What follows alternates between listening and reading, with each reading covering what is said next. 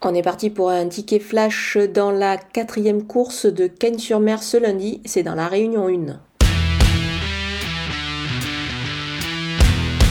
Le numéro 7, Aviateur, vient de laisser vraiment une très belle impression euh, sur le sable d'Auvillé. Il m'a, il m'a vraiment convaincu et je pense qu'il est capable de réaliser ici une belle valeur dans cette épreuve. Il a démontré quand même pas mal de moyens. La distance de 2000 mètres ne devrait pas du tout lui poser de problème. Euh, Théo Bachelot est une nouvelle fois en selle. Alors on sait que cette épreuve conduit au, fameux Grand Prix de la Riviera euh, qui va se disputer le 13 février sur cette piste.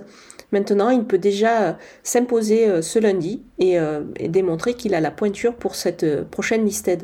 Donc on va le jouer au jeu simple gagnant placé.